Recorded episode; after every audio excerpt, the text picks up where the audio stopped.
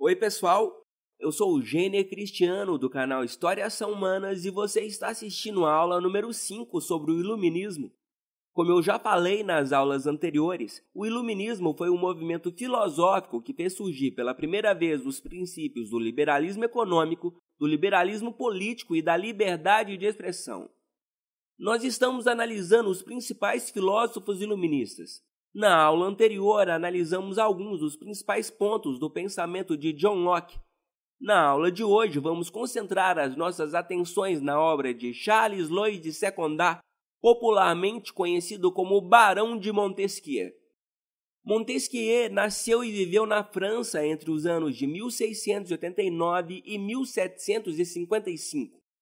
A marca registrada da sua obra é a defesa do equilíbrio nas relações de poder.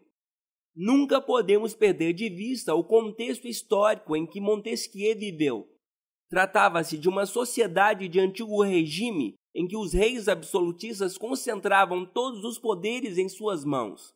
Com a divulgação da teoria do direito divino dos reis, acreditava-se que os reis possuíam poderes taumatúrgicos, ou seja, acreditava-se que os reis tinham o poder de realizar curas em pessoas muito doentes.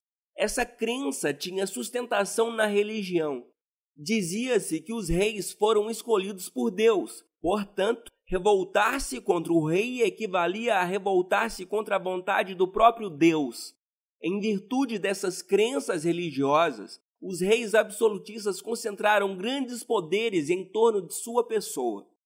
O rei era o senhor da guerra e da justiça, isso quer dizer que ele comandava o exército e julgava todos os casos segundo as leis que eram da sua própria vontade. Como se não bastasse, o rei ainda possuía autoridade religiosa, pois ele era considerado um representante de Deus na terra. Acontece que os reis abusavam constantemente de seus poderes, tornando-se tiranos que faziam da sua vontade pessoal a vontade do próprio Estado. É contra esse quadro que o Barão de Montesquieu irá lutar. Suas principais ideias estão contidas no livro intitulado O Espírito das Leis, escrito no ano de 1748. Montesquieu foi o primeiro filósofo a estudar a política e o direito constitucional cientificamente. Ele defendia a divisão dos poderes em executivo, legislativo e judiciário. Vamos explicar melhor o que isso significa. O poder legislativo é o poder responsável pela criação das leis que regem uma sociedade. Aqui no Brasil, nós temos três níveis de poder legislativo.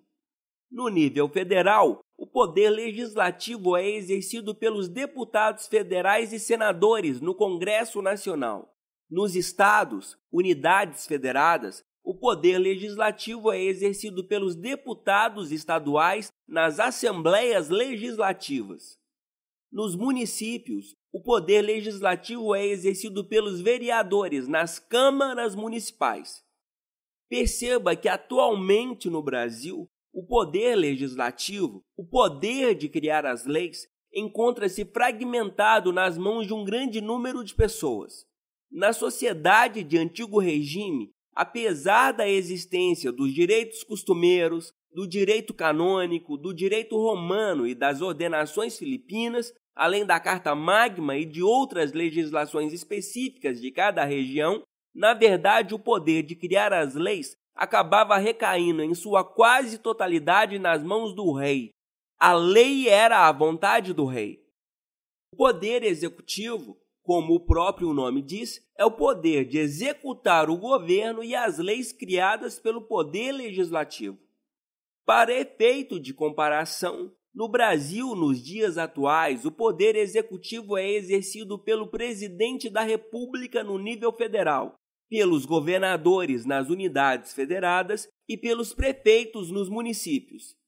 Perceba mais uma vez que o poder de executar o governo e as leis encontra-se fragmentado, dividido nas mãos de um grande número de pessoas. Na sociedade de antigo regime, o poder executivo encontrava-se concentrado nas mãos de uma única pessoa, a pessoa do rei. O poder judiciário é o poder de julgar as leis criadas em uma sociedade. Novamente, Para efeito de comparação, vamos utilizar a hierarquia da justiça em nosso país. Nos municípios não existe poder judiciário.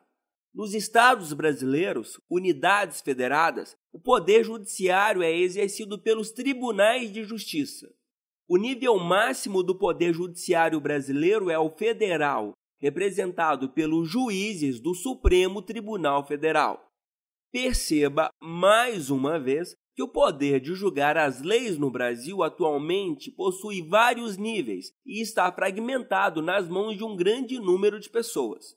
Na sociedade de antigo regime, o poder judiciário era exercido exclusivamente pelo rei, pois ele era considerado o senhor da justiça. Tudo isso que eu acabei de explicar é a famosa teoria da divisão dos três poderes criadas por Montesquieu, Segundo ele, a tripartição dos poderes era fundamental para a construção de uma sociedade justa. A divisão dos três poderes era um mecanismo fundamental para evitar que os reis absolutistas abusassem de sua autoridade e a utilizassem para o seu benefício particular. A teoria da divisão dos três poderes também é conhecida como teoria dos freios e contrapesos. Isso significa que os poderes executivo, legislativo e judiciário são autônomos e interdependentes entre si. Ou seja, cada um dos três poderes tem a autoridade necessária para impedir abusos por parte dos demais, mantendo-se, portanto, equilibrados e em sintonia com o funcionamento de toda a sociedade. Em síntese, era preciso que o poder limitasse o próprio poder, por isso, ele precisava ser exercido por pessoas diferentes. As principais constituições liberais do mundo ocidental utilizam a divisão dos poderes em sua organização jurídica. Volto a repetir: não estamos falando de uma simples visão do passado. Estamos falando de uma herança filosófica que é a base da organização do poder executivo, legislativo e judiciário de nosso país na atualidade. Para finalizar a nossa aula, é importante ressaltar que Montesquieu defendia o critério censitário, ou seja, apenas indivíduos com renda e propriedades poderiam votar e disputar cargos públicos. É importante que você nunca se esqueça que o critério censitário é um forte limitador da participação popular nas decisões políticas de uma sociedade. O critério censitário estabelece que somente pessoas que comprovem renda, a posse de bens ou propriedades têm o direito de votarem e serem eleitas. O critério censitário é um fator excludente para as camadas empobrecidas em relação ao direito de participação política. Para que você compreenda melhor essa ideia, vamos analisar uma situação hipotética. Imagine você, que para votar ou se candidatar para cargos públicos no Brasil, uma pessoa tivesse que comprovar uma renda mínima de 8 mil reais por mês. Esta seria uma situação de critério censitário e automaticamente mais ou menos 90% da população brasileira seria excluída das eleições, tanto no caso de serem eleitoras ou candidatas a um cargo público. Ou seja, critério censitário significa povo fora das decisões políticas. Montesquieu era defensor desse critério de participação política e, por isso mesmo, suas ideias foram as principais fontes de inspiração para a elaboração da Constituição dos Estados Unidos da América no ano de 1787. A nossa aula termina por aqui. Em nosso próximo vídeo, iremos analisar as principais características do pensamento de Voltaire, defensor radical da liberdade de expressão. Portanto, não perca a nossa próxima aula. Acesse os links na descrição do vídeo para obter informações adicionais. Inscreva-se em nosso canal e cadastre seu e-mail para ficar atualizado sobre as aulas mais recentes de História São Humanas. Não se esqueça, temos um encontro marcado toda segunda e quarta às 21 horas. Um forte abraço e até a nossa próxima aula.